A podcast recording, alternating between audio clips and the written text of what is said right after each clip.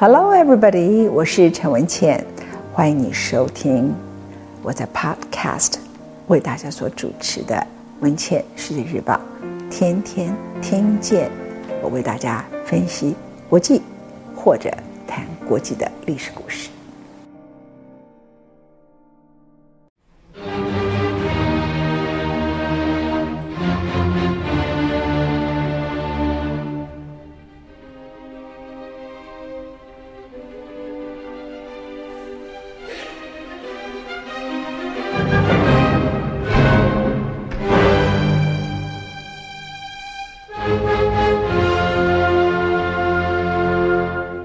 是陈文茜，我想为大家来叙述一些很特殊人物的故事。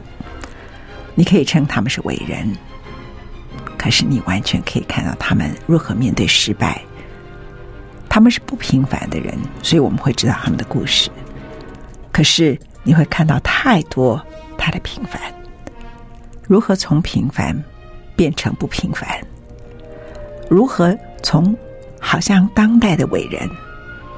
变成最后面对失败，这是我想要讲述他们的故事很大的一个原因。我选择的人物是一个太精彩的，大家都知道他名字的人，但是我相信知道他故事的人非常非常的少。他的名字叫做 Winston Churchill，没有错，就是丘吉尔。丘吉尔呢，他诞生于一八七四年的十一月。三十日，他的妈妈其实是美国人。他的妈妈是美国大亨的女儿。有一个考证是，他的母亲和美国的罗斯福总统是有血亲关系的。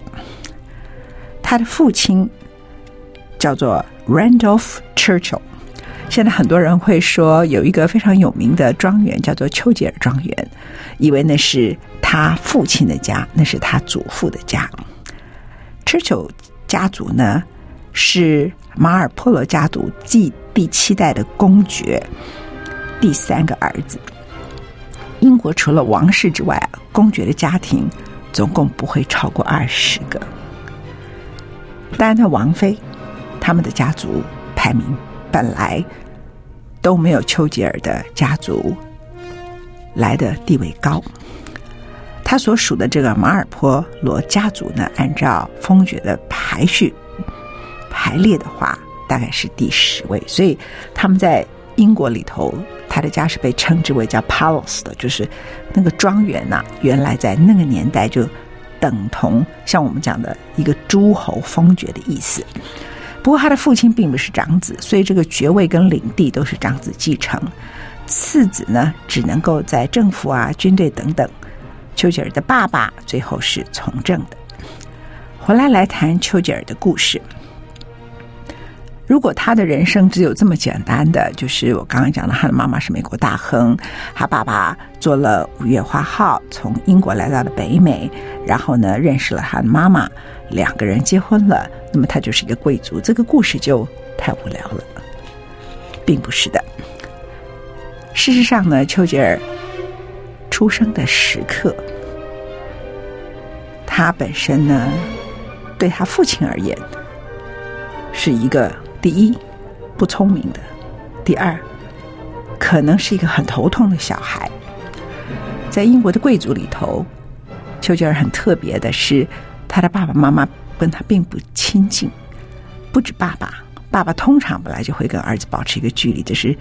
在英国这种贵族家庭里头的特色，他只管你个人的前途啊，你去哪里求学啊。妈妈会亲近的，可是他的妈妈呢，喜欢参加社交活动，所以他是由保姆一手带大的。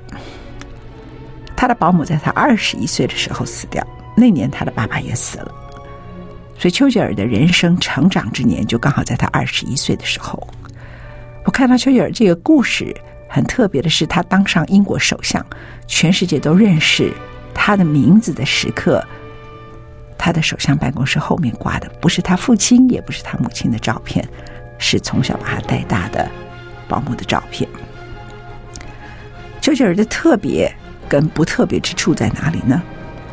我想你从来不会听到我以下讲的故事。你大想贵族吗？他那么优秀啊。后来不只是变成全世界知名的政治领袖、英国的首相等等，他还得了诺贝尔文学奖，是非文学家得诺贝尔文学奖的第二个人。所以你会觉得他太特别了，一定是学霸。用我们现在的说法，我告诉你，刚好相反。第一个，丘吉尔的名言之一：“我从来没有上过大学。”但正是正是一个很大的优点，使我懂得要终生学习。这一点啊，如果广为流传，对国家就越有好处。丘吉尔的中学呢，被送往当时的非常著名的贵族学校，叫哈罗。现在很多人讲说，哦，所有的贵族都在伊顿，我就告诉他们说错了，真正的贵族念的叫哈罗。他的入学考试成绩很烂，按照当时的考试规定。你一定要会第二语言。那时候，英国他出生的年代，他好像念差不多中学的时候，正好是大英帝国巅峰的时候。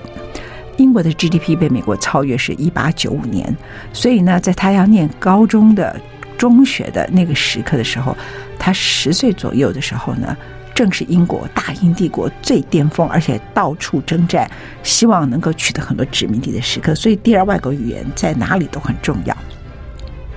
而且都希望他们一定要念拉丁文，因为拉丁文是最广泛流传的语言之一。但是他好讨厌拉丁文。丘吉尔从读书开始呢，他领会很快，记忆力很聪明。他可以背诵麦考雷关于古罗马书里头一段一千两百个字，据说毫无差错，也熟背了莎士比亚。他对老师也不太有礼貌。我们刚刚说了他的出生日。他的出生日是在一八七四年的十一月三十号。按照我们现在很多人在考证星座，那是射手座。可是他妈妈是早产，早产了三个月，所以他原来呢很可能是个水瓶座。他这两个特色都有。丘吉尔讲话很直接，而且他很有创意，特别的一个人。所以他的老师如果在学校里头引用莎士比亚，像奥赛罗啊。马克白啊，出了差错的话，功课不好的丘吉尔绝不会放过更正老师的机会。校长骂他一句，他就回一句。他对拉丁文一点兴趣都没有，所以在中学入学考试的时候，他考拉丁文的作文，这小子怎么考啊？他就写了一个字，然后旁边加了括号，接着又浓浓的涂抹了墨水，再乱抹几个墨点，那就把考卷给交了。他得了几分？当然是鸭蛋零分。他的数学也不及格。最终，这个贵族学校看在他父亲贵族的身份，他们家可是英国第十大家族，只好为了这个面子，学校勉强录取了他。丘吉尔的学习呢，就凭着自己的爱好跟他的任性。他喜欢历史，喜欢哲学。喜欢文学，而凡是他不感兴趣的功课，他一概置之不理。对老师也是，在他的父亲眼中，这个孩子第一不够聪明，第二，他父亲要想要从政，所以希望丘吉尔这些男孩子们去念法律。可是他认为这个家伙啊，习法律根本就不通，因为学法律最重要就是会拉丁文，他拉丁文是鸭蛋。后来他发现。哎，丘吉尔唯一的优点是什么？他整天在家里头跟兄弟玩一个游戏啊。那这个游戏是英国人才有的贵族游戏，就是习兵打仗游戏。就是哎，我们好像我们在下象棋，可是他不是习兵，他们真的有那个用习做的兵，然后在里头打仗啊。他爸爸说：“你这么爱玩习兵打仗游戏，你每天玩这功课这么差，你又要被留级了。你将来要做什么？”打仗，丘吉尔这样回答他爸爸。他爸爸就想说：“好吧，因为从军在那个时候也是一条路，也是贵族很多人觉得光荣的一条路。”最终，他的儿子在这个贵族学校又要被留级了，就转到了军校的预备班，所以他真的没有上大学。他既不是剑桥，也不是牛津，他真的什么都不是。就像丘吉尔讲的：“我从来没有上大学，但这正是很大的优点。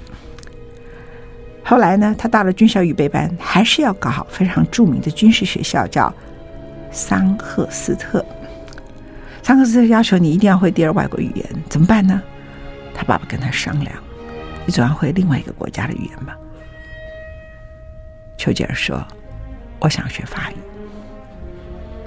他爸爸问他为什么，他说：“我不知道，我对法国有兴趣。”这个事情很重要，因为后来呢，在第一次世界大战、第二次世界大战的时候。英国跟法国并肩作战，而之前是有所谓的英法战争的。当他会了法语以后，后来他当上了英国的领导者，他和法国当时是二次世界大战，他和戴高乐是可以直接用法语交谈的。所以他的父亲呢，就煞费苦心把他送到法国，但他对于他喜欢的语言，才一个多月就可以朗朗上口，把法语讲得很不错。最后，他考了第二外语是法文，哎，居然就通过成绩了。可是他还是考了三次，因为其他还是有很多成绩很烂。直到一八九三年八月才被录取，所以他不只是被他父亲认为不聪明，在贵族学校靠爸爸的面子进去，被留了级，考了鸭蛋，他考个军事学校还要考三次，第三次才被录取。当时被录取的时候，他爸爸听说喘了一大口气。他说：“啊，我这个儿子终于不再是废物。”丘吉尔的父亲呢，相当早就突然得到了一个来了又猛又凶的疾病。那个时候，他的父亲只有四十六岁。当时的丘吉尔二十一岁。在他父亲死之前，这个家族，他的爸爸。从来没有意识，他们即将迎来二十世纪英国最伟大的历史人物。他们的家族在英国的贵族里头排行第十，可是现在没有人知道他的家族的名称。那个庄园叫做丘吉尔庄园。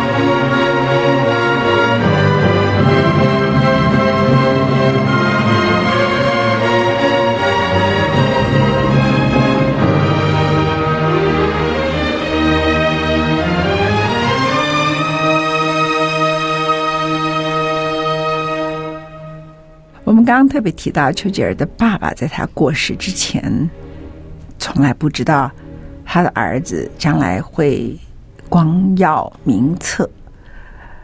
也就是说，他本来以为他顶多不会成为废物而已，根本不知道这个家族最后将以丘吉尔为名啊。所以，一个人的成功其实有很多因素。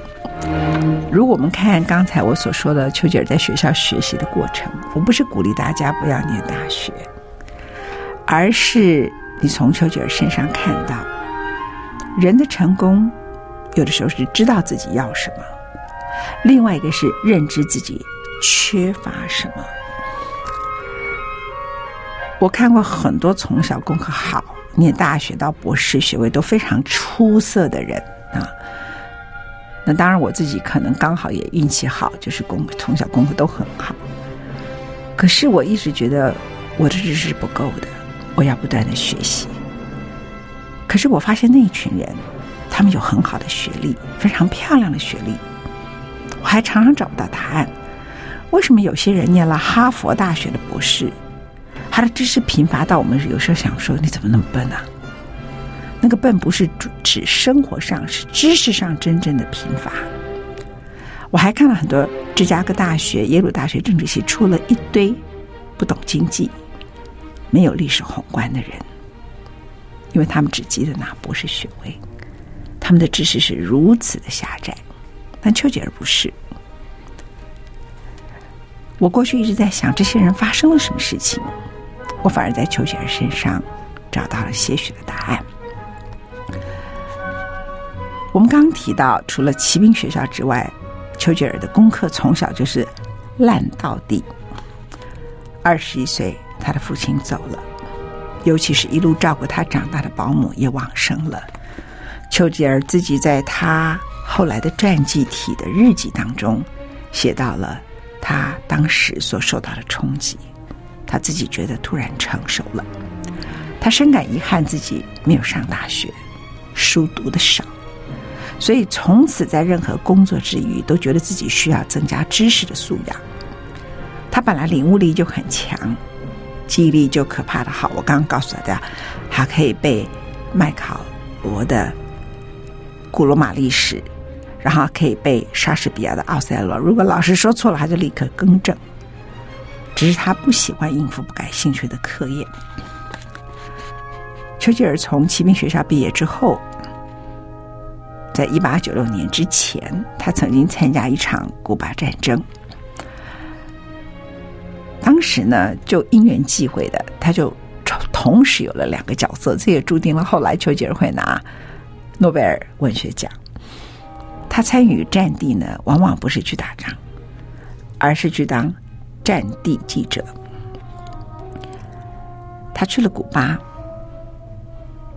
当时还很年轻的他，对于世事了解的不多，觉得大英帝国拥有很多领土都是理所当然的。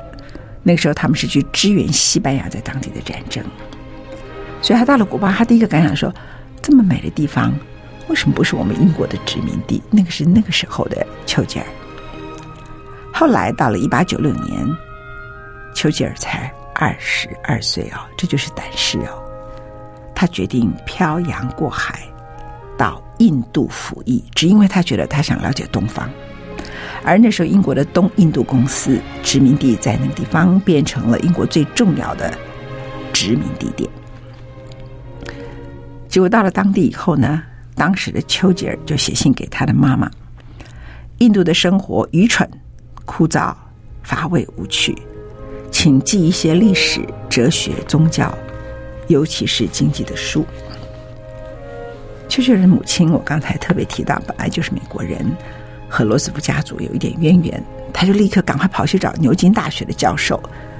我们现在所称的丘吉尔家家族，或是丘吉尔庄园啊，就是很靠近牛津大学啊，所以理所当然，他本来应该去念牛津，可是他就进不去，就他妈妈就跑去找牛津大学的教授，母亲呢就寄了一个到印度的书单，包括 Gibbon 就是吉鹏。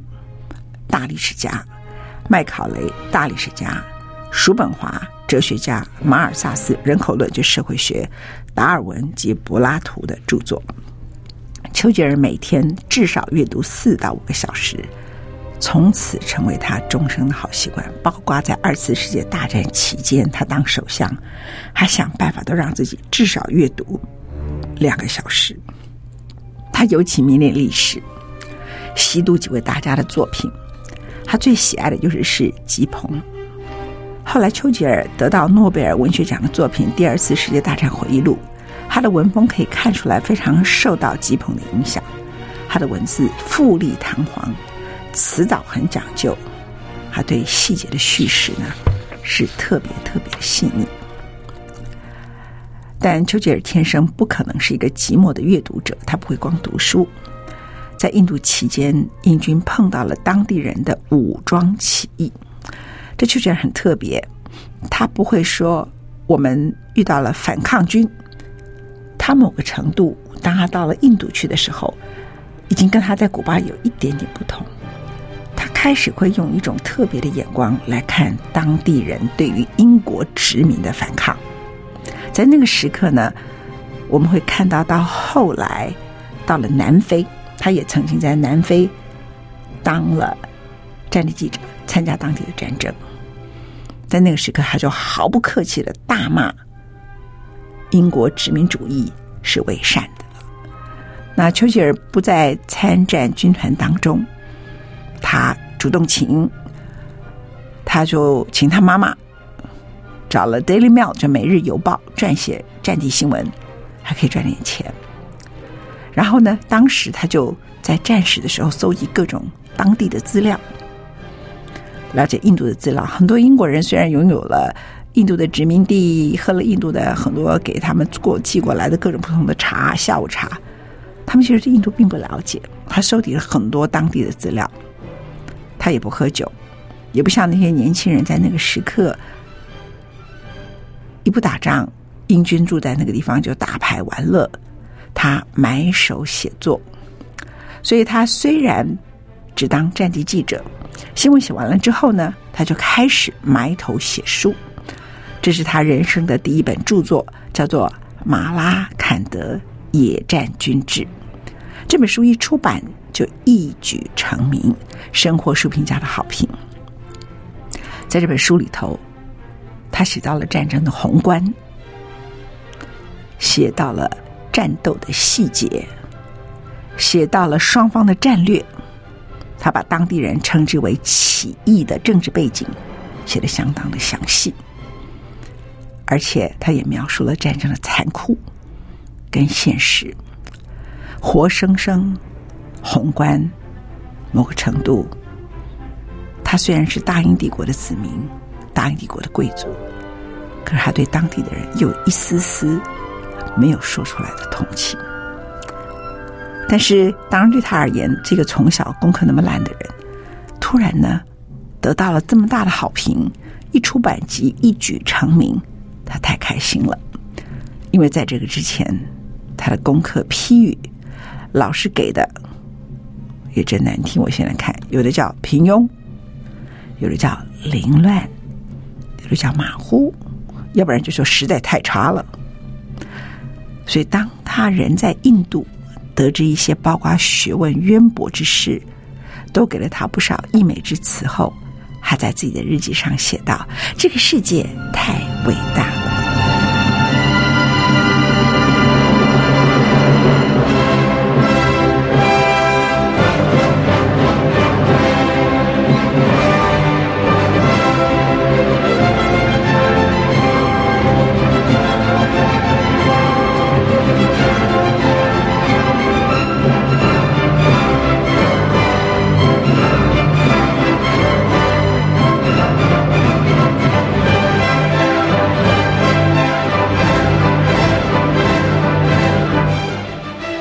而当时丘吉尔才二十三岁，离他的父亲判断他可能是个废物。他父亲死前不过就是两年之后。下一节故事，我们要来告诉各位更多属于丘吉尔你所不知道的另外一面。